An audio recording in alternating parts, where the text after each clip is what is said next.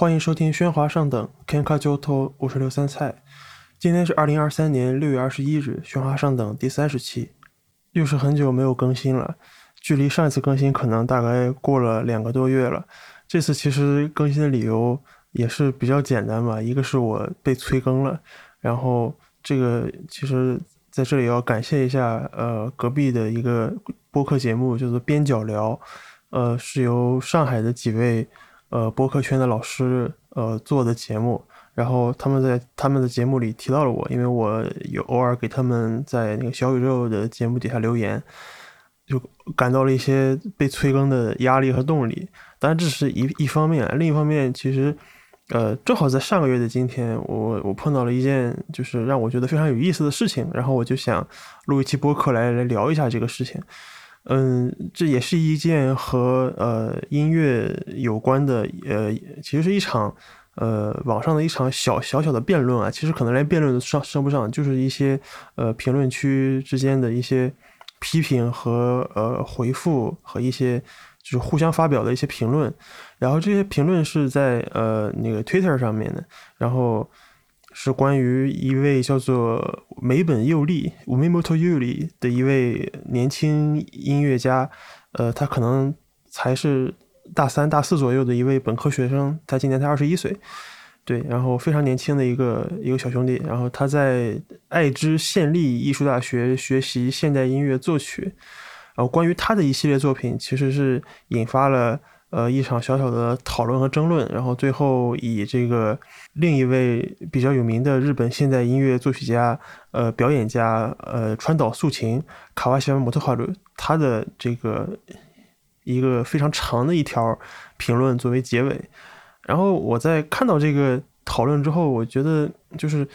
仅仅是把这里面的就他们讨论的内容，把他们翻译出来，可能。呃，讲述出来这件事情本身的信息量可能就已经足够大了，然后更不用说说去分析他们的这个呃内容后面的一些现象，所以我就觉得今天，嗯，今天这个节目我想去聊一下这个事。但是在聊这个事之前，我首先我觉得大家还是可以先听一下，就是这个年轻的音乐家的作品，呃，梅本佑利的他的这个为什么会引起就是。争论或者说争议，呃，这个作品，呃，我我现在可以放给大家听，但是希望大家听的时候就是不要感到呃惊慌或者不适，因为这个音乐可能听上去和呃我们日常所理解的说现代音乐可能不太一样，或者和大家的这个日常听到的音乐都不太一样。然后这是一首非常有概念性的作品，首先是它的一首。呃，合唱作品叫做《Anime Phenomenological Reduction for Choir》。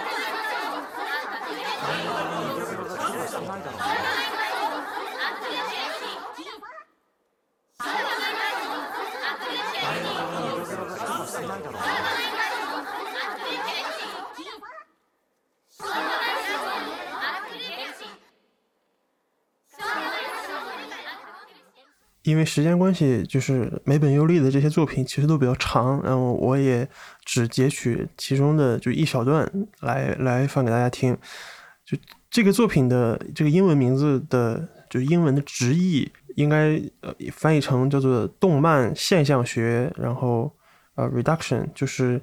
还原，就是这个是可能是一个哲学术语，就是呃现象学里面就是呃现代哲学中的这个现象学里面有一种叫做。呃，还原的这个方法，那么同时在这个声音研究的这个术语里面，也有就是呃，米歇尔·西翁一位法国的声音学者，他的这本书，呃，Audio Vision 就是视听，呃，中文译译作视听幻觉的构建。而这本书里面其实也提到了一种，呃，就是聆听方法，叫做还原聆听，或者叫做纯粹聆听，也是就呃，英文可能译作 Reduction Listening，就是呃，他就强调一种比较纯粹的。呃，聆听方式就是我只我听一件，我听一个声音或者我听一个音乐，我不去思考这个音乐它有什么意义，或者说它有呃有什么符号性的特殊性的东西，就是我只关注这个声音本体，就是我可能不去思考一些更背后的关联性的就是意义层面的东西。那么在这个作品中，其实大家很明显的就能听到，就是它的这个合唱，就是一小段一小段的嘛，然后其中呃。它听上去其实可能都有点像那种就是日本动漫里的台词，但是呢，它通过合唱这种方式，其实是制造了一种人为的制造了一种失真。但这种失真不是说呃声音就是客观的这个这个音响层面的这个 distortion 或者 overload，但是这个是一个语义层面的一个过载失真。就是比如说一万个人同时在说一万句话的时候，你是无法。同时分辨出每个人说了哪一句话具体是什么意思的，对吧？那么在这种时候，你可能能听到的就只是一个嘈杂的人声，就是你的注意力，你只能听到这个说话这件事情本身，而不能关注在他说的具体意义是什么。所以这个可能是他在这个作品中想要表达的一个理念，就是我去除了就是动漫台词。的这个具体意义，而只是模拟一个类似于动漫一样的听感，然后通过合唱的方式，然后中间我我听到这个声音里面可能加了一些这个其他的效果器处理吧，可能做了一些比较嗯模糊的，或者也是一些比较就变调啊一些的处，可能可能有一些这样的处理。呃，另外它还有一个也是和这个动漫语音有关的一个作品。这个作品叫做呃，英文也是他的作品，其实都是英文英文题目啊，就是 But you are a minor, right? For piano。然后这个直译的话，就是用它的日文的这个意义来直译的话，就是你还未成年吧，对吗？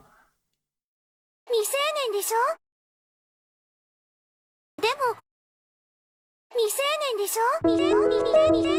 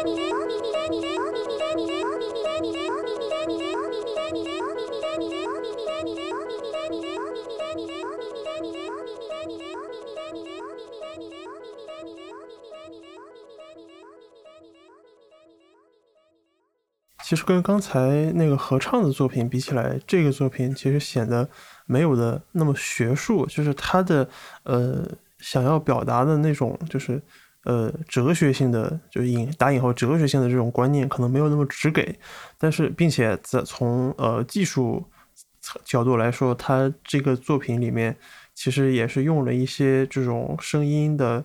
呃就是处理的技术，呃具体来讲就是说。他把其实是把这个呃这个女生说话的这就这句话，这句 m i s s n e de show 这句话的这个音调，它的 pitch 提取了出来，然后用它的这个音调来呃还原成就是它一直在循环的弹的这个呃。这个音阶，然后用这种类似于磁带音乐一样，就是就叠叠加，然后重重重组叠加的方式，然后来制造不同的声部，或者是一直在就是让这个音乐的层数层次变得更加丰富。我其实最开始就是在网上看到的，呃，美本佑利的这两个作品，其实第一反应当然是觉得还挺有意思的，因为。呃，一个电子音乐或者说现代音乐的这个领域，好像就是大家的这个作品的呃 theme 就是主题可能比较严肃，然后很少会说去搞这个把把二次元作为一个梗或者作为一个创作的 source，然后来来来去呃处理。然后呢，呃，我就在他的这个 Twitter 底下就看到了这个有这个批评的声音。然后也有这个讨论的声音吧，反正就是针对他的这个作品，其实，呃，因为他是相当于是引用了二次元，或者说把二次元的这个呃梗或者二次元的元素作为这个 subculture，就是亚文化的这个一个概念，然后来进行采样，也来进行一种呃，就在咱们说 sampling，就是采样。然后，呃，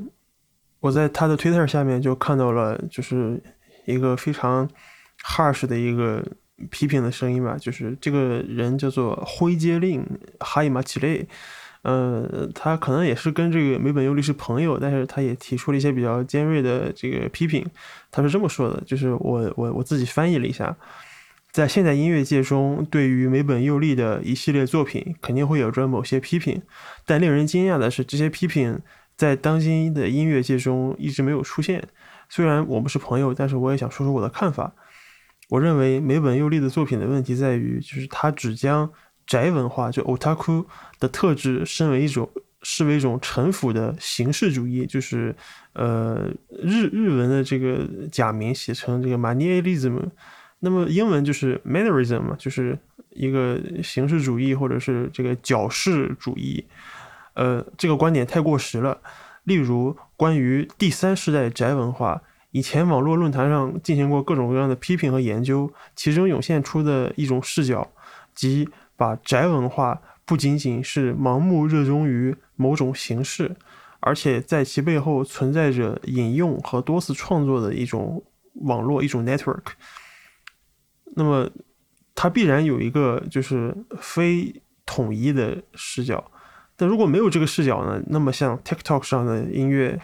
就是呃，Automad，就是今天可能 B 站鬼畜区这些东西，以及说像这个凉宫春日系列等作品的重要特点，都会都会被忽视。然后，此外，关于宅文化这个话题，最近一段时间出现了批评，指出其中的讨论过于偏向男性宅文化。就是他的呃，因为这个 Twitter 一条只能评论一百四十个字嘛，然后他的几条这个 Twitter 让我合起来，呃，就是。摘摘了摘了一下，然后翻译了一下，大概是这个意思。那么针对就是灰阶令的批评，呃，梅本自己就是在那个评论区也是，呃，自己也说了一下，就是呃，我我自己的主张是在梅本本人，就是梅本佑利本人过去的作品中，呃，极端夸张的强调表达的特点，并且以此作为创作的指导原则。然后其次呢，就是这样做是为了。呃，让通过这种夸张的形式，然后让作品的概念，呃，能够普遍的被理解。然后第三种就是这个这个作品，这些作品其实大部分都是呃，吉萨克基彦就是自自作自演，然后并且让它和表面就是作品表面的这种东方主义背景联系在一起。呃，灰阶令想要表达的是，就是每本的作品。只是浮于表面的抄袭，甚至比不上二次创作或者多次创作。真正的追随者就是所谓的二次元的这种研究者或者爱好者们，他们可能会做，他们肯定会做一些更加深入的研究。然后，德梅文有理说说，我我认为这是正确的观点，但是因为呃我的创作背景完全不同，所以。在这种同一同一个这个欧纳基多 Q 就是同一个层次同一个舞台上，就是呃比较起来，其实没有太多意义。那么根据概念的考虑，如果就是不感觉有必要使时间变长的话，那么他可能会去呃做一些跟就是演奏，就是把演奏作品和演奏作品内部的，就是这个时作品是客观的这个时长，他可能不会去做一些强关联。所以这个东西其实还是一个呃根据概念表达的这个需要。它的呃，以上是关于这个美本优利，就是我我我粗略的翻译了一下，其实有些地方可能不是特别准确，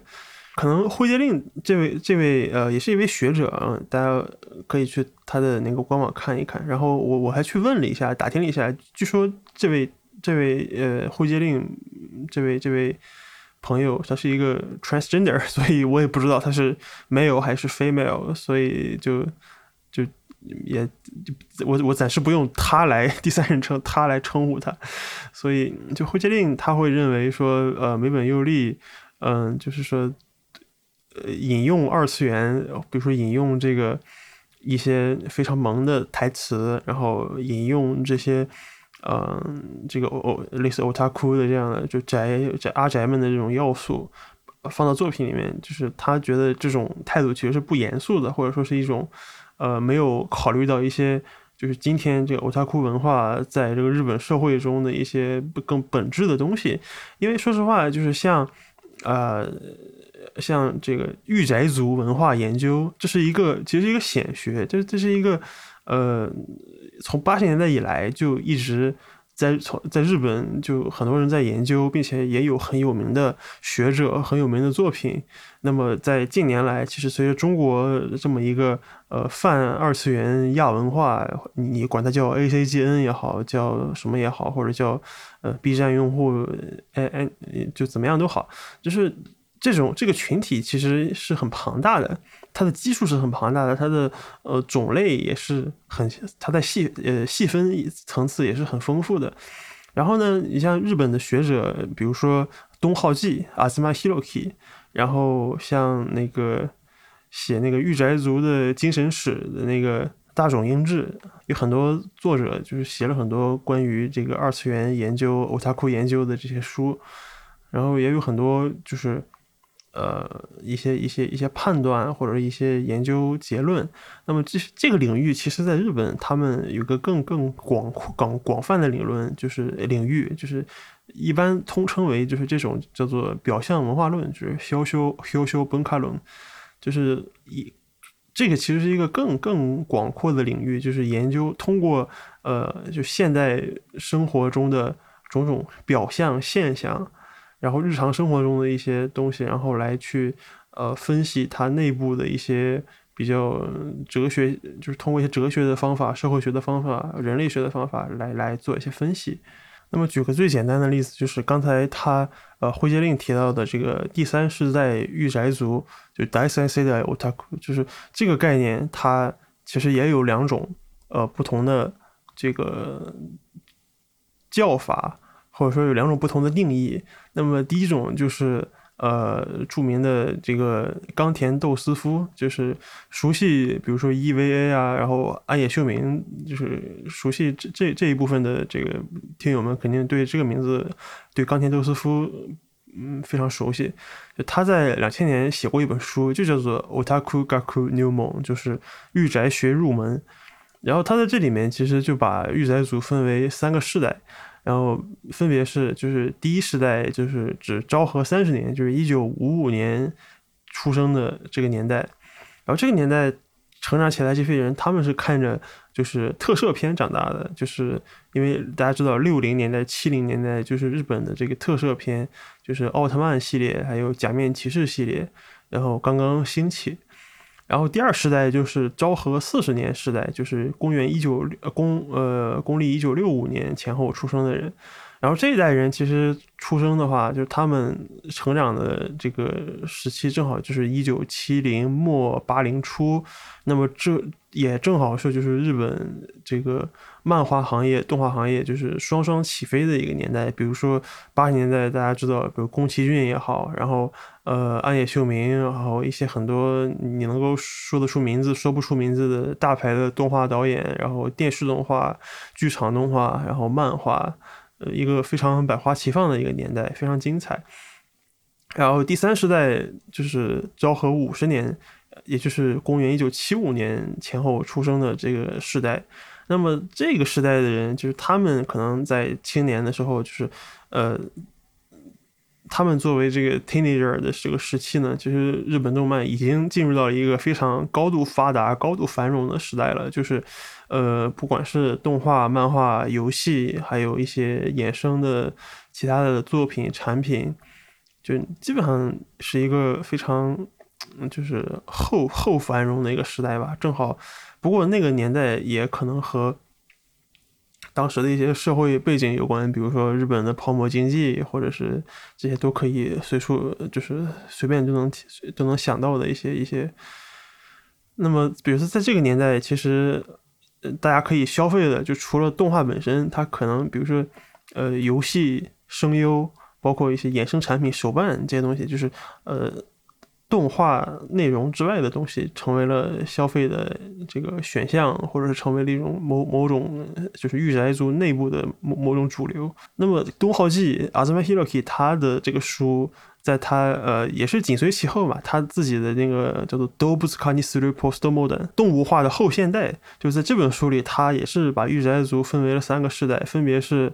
呃，他不按昭和那个年代分了，他直接按照这个一九六零年代、七零年代、八零年代分了。就按这个年代分的话，好处是就是最简单的来看，第一时代就是六零后出生的这代人，他们是看着这个宇宙战舰大和号，还有七就是机动战士高达，就是所谓高达零零七九嘛，就是那个年代的呃人长大的。然后，那么第二时代就是七零年代前后出生的人呢，因为经过这个第一世代的这个恩惠，就是他们已经能够能够享受到更加细分的这个动画动漫作品，然后并且也逐渐的，就是御宅族就 otaku 成为了一种身份一种标签。然后，但是第二时代的。就他们面临的一个什么问题，就是那个年代正好也是，就是呃，御宅族有的有一段时间其实是被污名化很严重，或者说被呃社会呃严加抨击的一段时间，因为曾经出过一个出名臭名昭著的一个事件，就是宫崎勤事件，这个大家感兴趣的可以搜一下。然后这个事件导致就是 otaku 就是御宅族作为一个非常负面的观感的一种，就类似于。呃，就是被和与社会格格不入的这样的一种印象，然后被世人所所所厌弃。那么第三世代其实就是今天可能大家熟悉的，就是八零后们。其实大家。今天八零后们其实算第三世代，但是如果非要往后说的话，今天比如说我们九零后、零零后，可能就是第四、第五乃至第六时代了。那么这个在当时的研究者们可能还没有没有提到，所以我们今天先不提他们。那么这个第三时代，就是在东浩纪的说法里面，其实是就是指这个呃所谓迎来一九九五年 Evangelion 就是 EVA 热潮的一代。那么这一代人其实就是非常。直面的，就是呃，迎来了这个，嗯，怎么讲，就是呃，所谓御宅族文化的一个呃更加繁荣、更加发达的一个时期嘛。然后当时他们也主要还是呃初高中生，然后也正是这代人，就是在前两年那个呃暗夜秀明的 EVA 最后一部剧场版中的时候，就是也是。票房的主力军嘛，就是因为那个年代的人，就是因为对他们来说可能是圣经一样的存在。然后当时还流传一张图，就是说，呃，一个一在日本，然后说有家店的店主，然后说在那天把店关了，然后在门口写了一个，呃，写了一个呃，留了个纸条，说我要去和我的就青春做个告别，然后括号只去看 EV 剧场版。关于胡杰令批评美本优利这个事儿呢，我后来又去给美呃胡杰令发了邮件问一下，就是他能不能请他再多谈一些关于这个，就是他自己的这种批判的看法。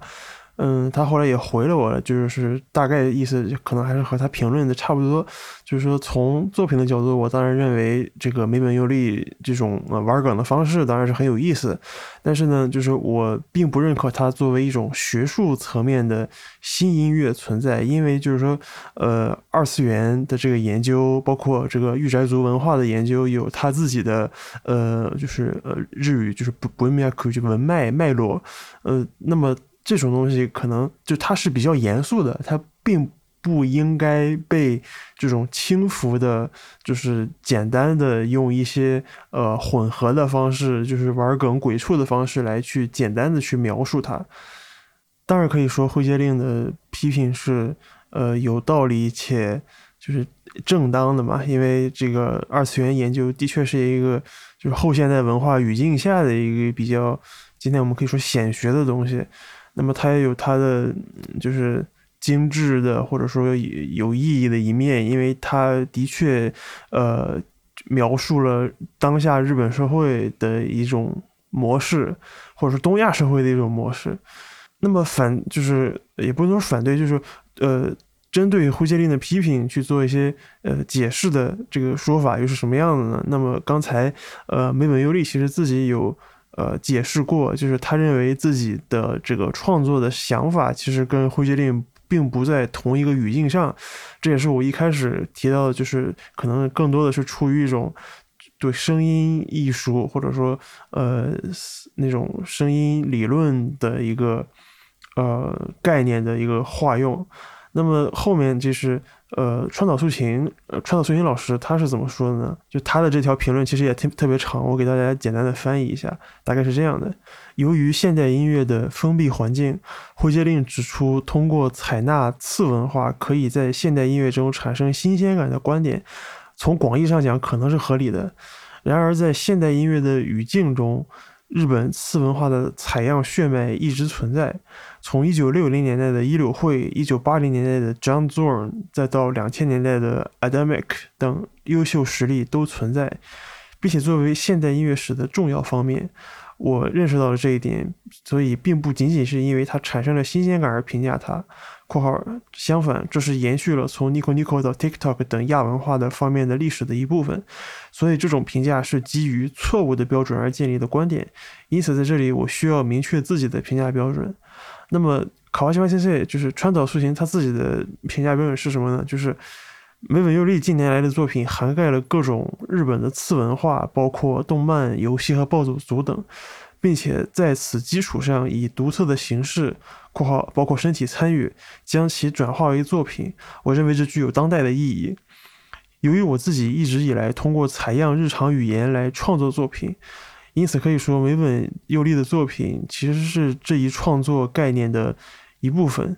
另一方面，例如，呃，勋伯格的《月光小丑》中使用的，呃，这个德语单词我不太会念，大概就是 s p r e s s 嘛，就是一个类似于呃英文翻译成 speaking voice，就是类似于边唱边说的那么一个音呃音域，就是这个 s p r e s s 嘛，它存在的问题。我个人认为，呃，日本动漫声优的技术可以解决它，也就是说，以一个比较高的、接近于唱的音调，呃，音域中，呃，在这个音域中去说，呃，去说话。然后，我认为声优它可以通过这个技术来解决这个问题。我很早就提出了这个观点，而在梅本佑利的新作品中，首先他实现了这个我的这个想法，这让我很感到很欣慰。因此，就是。将动漫声音融入音乐作品这个事儿本身并不足以，就是单独的去评价它，就是它并嗯，它应该它是一个更加复杂的一个事儿，就是在技术上，重要的是这种采样是通过身体来实现的，呃，这与 Vocaloid 还有这个呃 Auto Mad 就是音 MAD，就这个在也是呃 B 站呃经常会看到的一种一种呃就是。你可以说鬼鬼畜视频吧，鬼畜形式，就它和 Vocaloid 也好，和 InMed 也好，就是都是有所区别的。然后（括号）如果将这一点视为肢体性主义并加以否定，那么讨论就无法进行。而我所追求的表演音乐将变得无足轻重，因此这里不详细展开。然后后面他又是这么，后面他又说了，只通过。语言进行的合唱，我自己也有先例，而包括非音乐家在内的合唱实践也有先例，例如足利智美皇家合唱团，阿塔奇托莫咪的呃罗亚鲁呃库尔，就是呃这个一会儿我给大家放一个呃例子。考虑到这些。梅本优利的作品似乎具有超越既有经验的强度，这是由于其彻底（括号在某种意义上可以说是偏执狂一般）（括号的采样方法）。也正因为如此，将其转化为音乐作品，并展示其彻底性，这种创新足以成为当代艺术的新方向。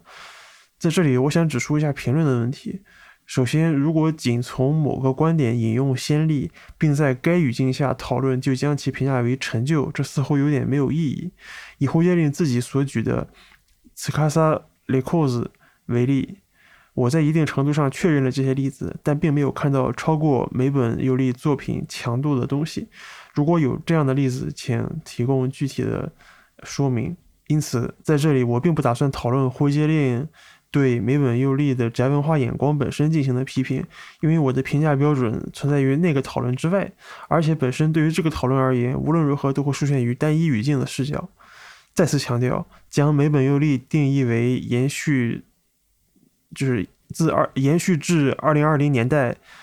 的这种存在，就是它继承了，就是一九六零年代的伊柳会，以及一九八零年代的 John Zorn，还有二零零零年代的 Adamic，就是这样的一个在音乐中采用日本采样日本的这个亚文化元素的这个谱系，就是这个是呃卡瓦西马先生的一个评价，你必须说怎么讲，川岛树先生 评价还挺高的，就是他狂吹这个事儿。我觉得，可能我觉得对一个年轻人来说也挺受宠若惊的吧。他能把它放到自己创作的一个谱系上，并且就是提抬到这么一个高度上。关于他就是这段话里面提到的这些元素，我觉得就我当时看到了这些，我觉得光把这里面的这些东西一个一个解释清楚，今天这些播客的时间可能都都够了。但是我我。尽量的看能不能把这个事儿能聊清楚啊，因为我也是对一些可能后现代哲学的东西，我也并不是很擅长，但是我尽量的自己也去查了一些东西。首先就是呃，川岛素琴提到的这个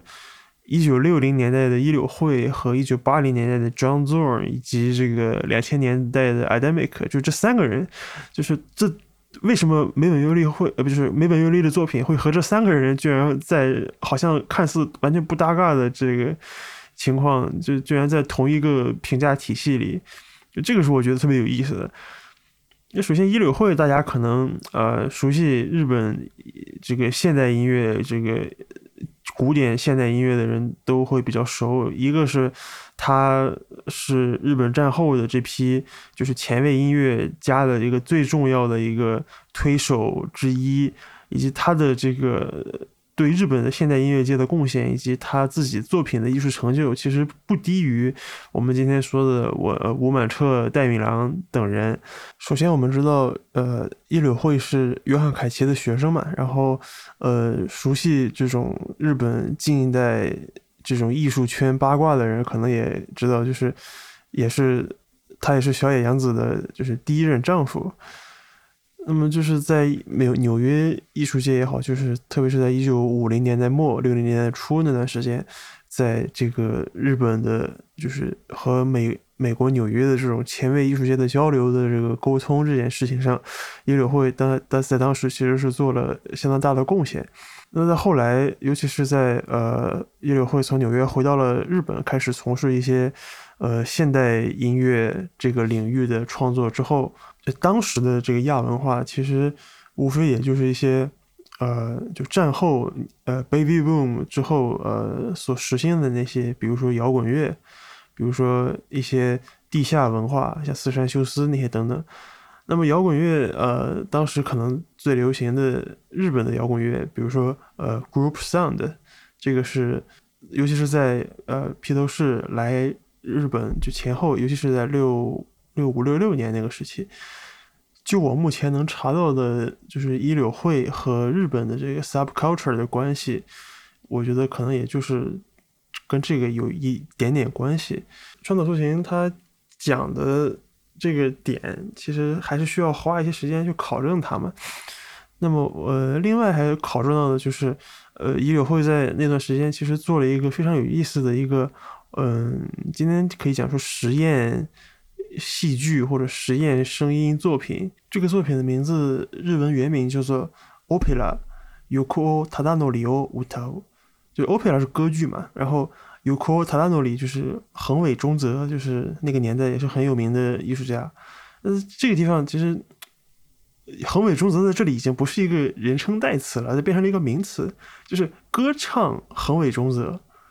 就在这个作品里面，其实也是做了一些很很抽象的实验，你包括呃做一些类似于有声诗的一些东西，然后一些非常即兴的演唱，然后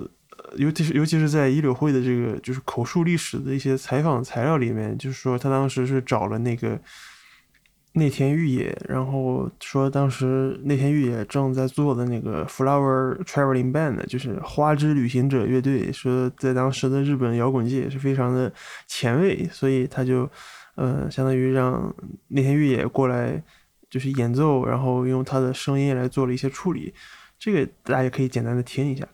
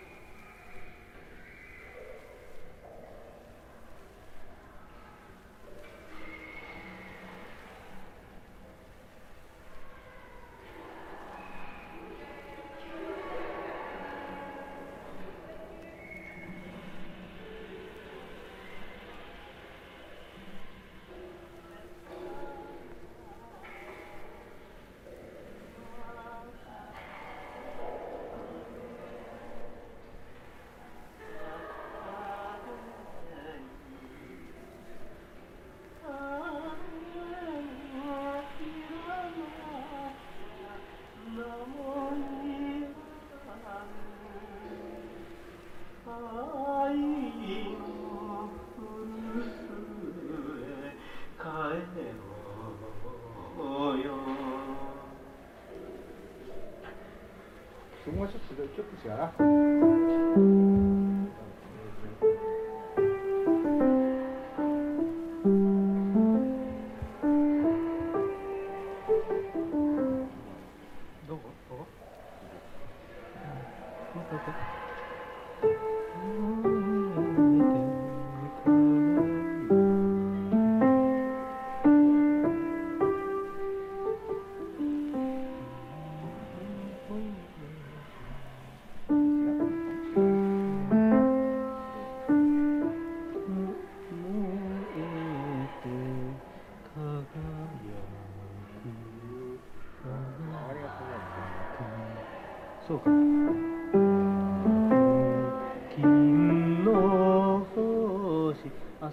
こ金の星ここが苦しくなる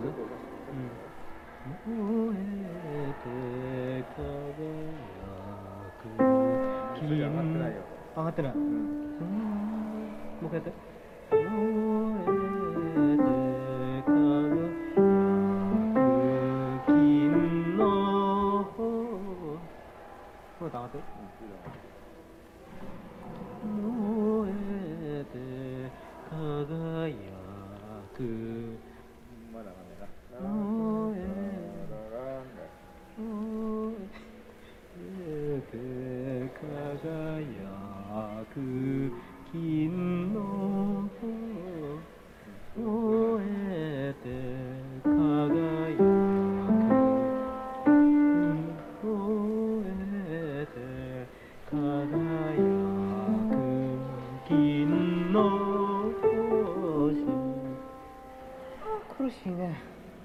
一番最初これあのあれよ。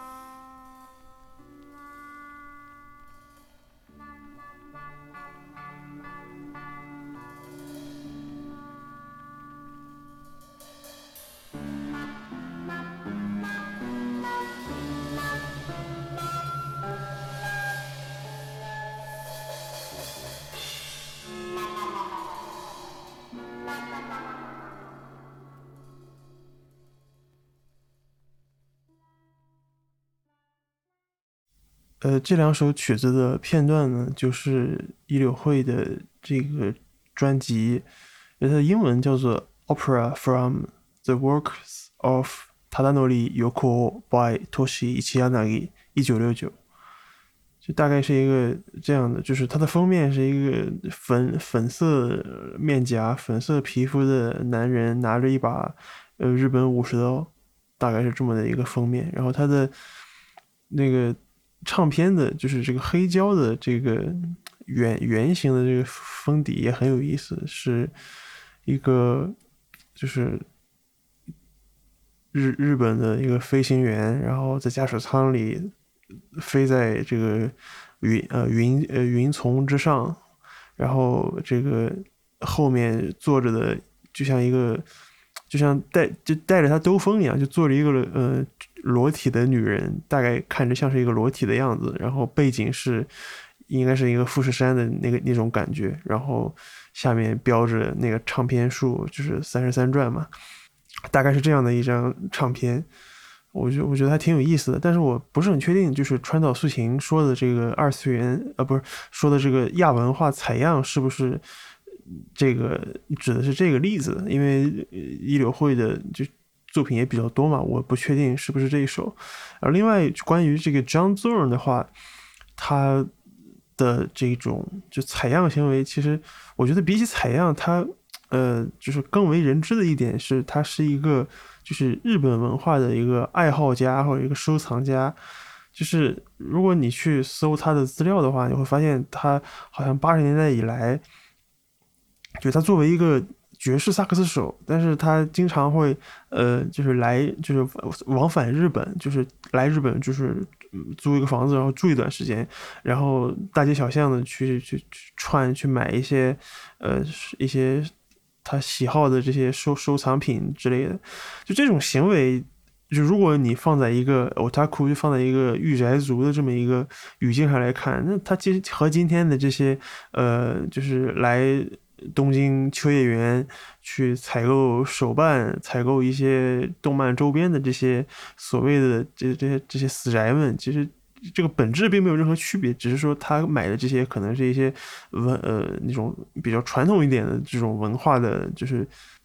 用用用日语的常用的一个词叫做 “good good goods”，就谷谷子谷子就是呃就物物件物品，就是形容就周边等等，就大概这个意思。最后一个人就是他提到的这个 Adamic，Adamic 是谁呢？他他全名叫做 On Andre Adamic，就大概这么念吧。然后是一名出生于。布拉格，捷克布拉格的一个现代音乐作曲家，就电子音乐家等等。但他的作品其实更多的是一些呃传统意义上的就现代管弦作品，然后也有一些这种电子音乐的作品、合唱作品，还有一些今天看来就是比较接续说那种观念、声音表演的一些东西，就是他可能创作的范围比较广。然后这个 Adamic 他也是有一部作品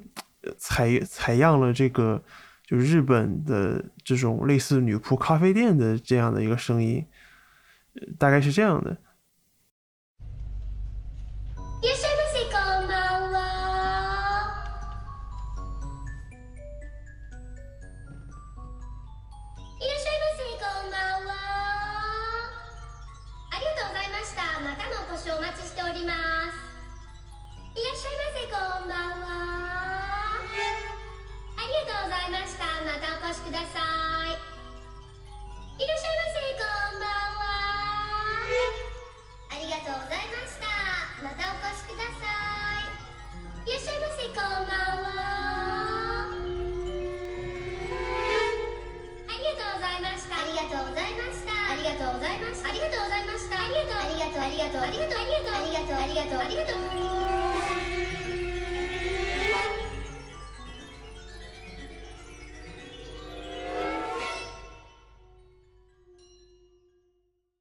大概就是这样的一个作品，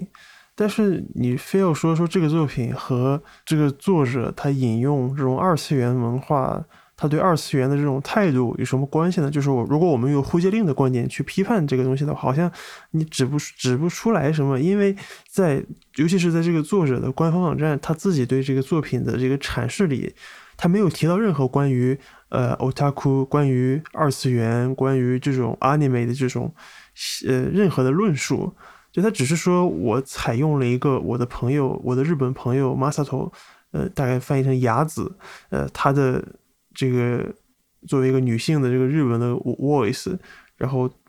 把它和我的这个背景作为背景的，就是这个现代音乐的这个曲子的这个音音调，就是把人声和音调的之间的这个关系做了一个比对，反而是说，如果嗯你只用这个亚文化的这个脉络。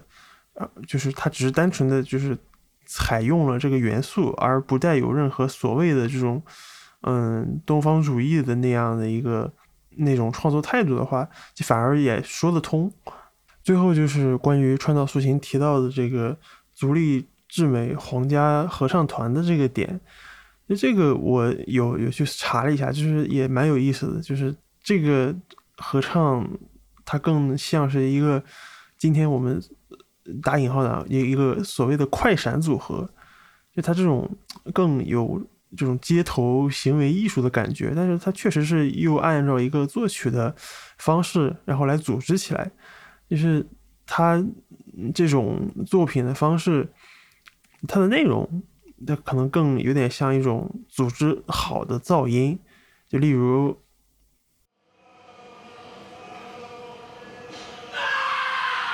Amen.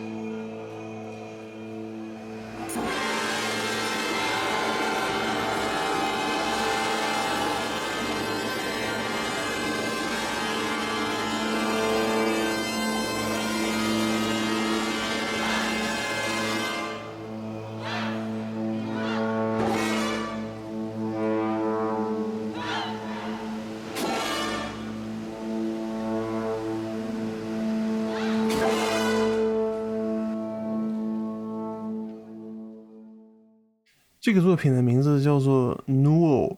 就是它的副标题是这个 Tuba，就是大号和人声合唱和这个呃这整个的这个鱼市场和这个交通的声音的一个合奏曲，一个比较比较长的一个名字。然后呃这个是这个川岛老师他引用的这个足利之美的这个作品，那么他确实是把这个，如果你把这个和呃。那美本优利的那个这种二次元合唱团来作为比较的话，确实就是可能二次元合唱团在这种意义的层面，就它更有那种就哲学意义上的那种那种呃延伸，或者说我之前提到的这种类似纯粹聆听的这种方式的延伸。由于时间比较仓促，我也没有办法说。嗯，从刚才列举的这几这些艺术家中，把他们所有的作品都听一遍，然后去找是不是有哪些是符合这个例子可以拿来列举的。我目前还没有找到更合适的例子，但我觉得之后就是可以把它作为一个呃题目，作为一个课题，然后来慢慢的去去摸索。嗯，这个节目最后呢，就是我们我们最后再来听一首美本佑利的最新的一部作品，啊，这个作品我觉得是更有意思了，并且它在嗯观念上也是更加的浅显，至少我觉得更便于大家的理解。然后关于这个作品的说明，嗯，我也贴在了 show note 上，然后我也把它翻译了一下。这个作品呢，名叫呃。Endless Haruhi Scale，就是无尽的呃凉宫春日的音阶。呃，这个作品说明是这样的：动画《凉宫春日的忧郁》二零零九年版第十二话至第十九话的《无尽的八月》中，原案是原原作《凉宫春日》系列第五卷《凉宫春日的暴走》中，描写了主人公和伙伴们在暑假的两周时间里重复一五五三二次时时间循环等非常科幻的内容。动画一共八话，在两个月里每回都是放送同样的故事。并且每周重复这样的实验手法，在观众之间掀起了赞成和反对两种极端的意见的话题。同时，约翰·凯奇有一部跨越六百三十九年的名为《Organ ASLSP》的风琴演奏作品。这个六百三十九年是两周的十五天乘以一五五三二次，等于六百三十八年零一百一十天。这几乎与六百三十九年一致。此外，在原作中其实是重复了一五四九八回，那么再加上十七乘二，也凑足了一五五三二次动画版的这个次数。因为在这个数再加上十七，它正好是六百三十九年。也就是呃，这个数是怎么计算来的呢？就是说一五五三二回加十七等于一五五四九回，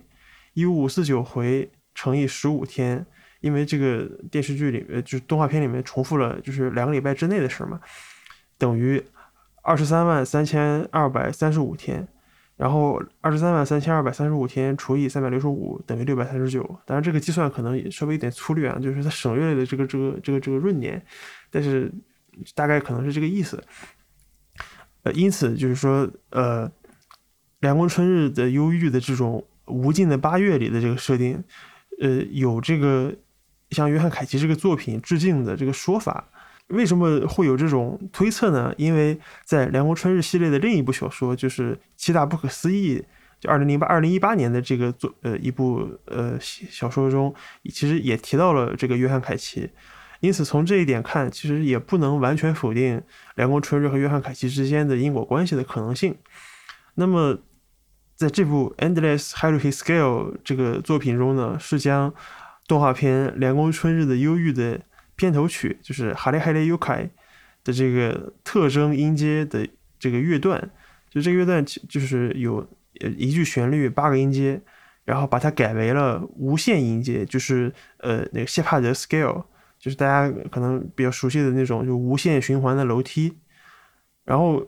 呃通过改编成这样的一个方式，然后每个半音重复。十二重复，然后十二次，最终生成一五五三二个音符，然后最后形呃，相当于是对约翰凯奇以及对这个梁国春日的这个作品本身的一个致致敬和一个戏仿，然后最后是这个梅本佑利对这次这个创作的这个嗯鬼畜作品的感想，就是我认为《无尽的八月》在某种程度上其实和日本的能乐。有不少共同点，例如，呃，第一是与观众共享这个过渡的时间体验；第二点是多次重复几乎相同的模式；第三点是主人公的精神世界与故事的展开直接相关；第四点是就是由于几乎没有什么在持续，所以相对的就是这些细微的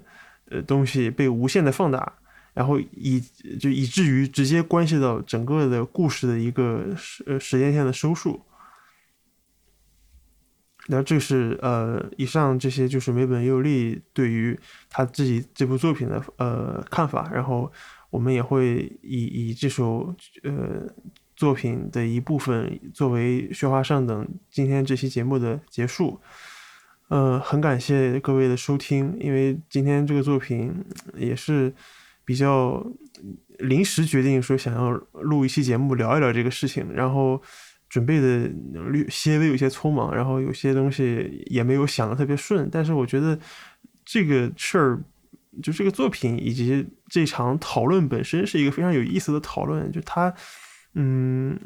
给了我们一些不一样的视角去思考当代艺术，包括这种亚文化以及这种所谓日本的。就 Japanese culture 它的这个意义以及它的一些更本质的东西，如果您喜欢这期节目，欢迎您使用泛用型播客客户端进行收听和订阅。你也可以访问我们的网站喧哗上等呃 kenkajoto 点 com，k e n k a j o u t o 点 c o m。呃，感谢您的收听，我们下期节目再见。